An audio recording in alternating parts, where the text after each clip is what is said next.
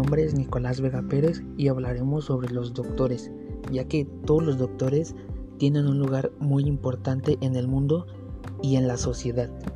En esta ocasión no hablaremos de cualquier doctor, sino de un doctor que dejó marca en la vida de muchos de sus pacientes, el doctor Rubén Agüero Sánchez, nacido en la Ciudad de México en 1935.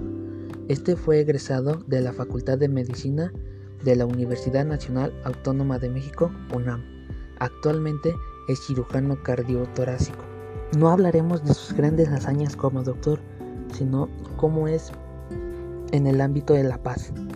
En una entrevista realizada con algunos de sus pacientes, reconocieron que en el ámbito de la paz personal o personalmente el doctor fue una persona muy agradable con un corazón enorme, ya que él no le importaba tener algún beneficio de lo que él realizaba. En lo que cabe el ámbito de la paz social y la paz natural, el doctor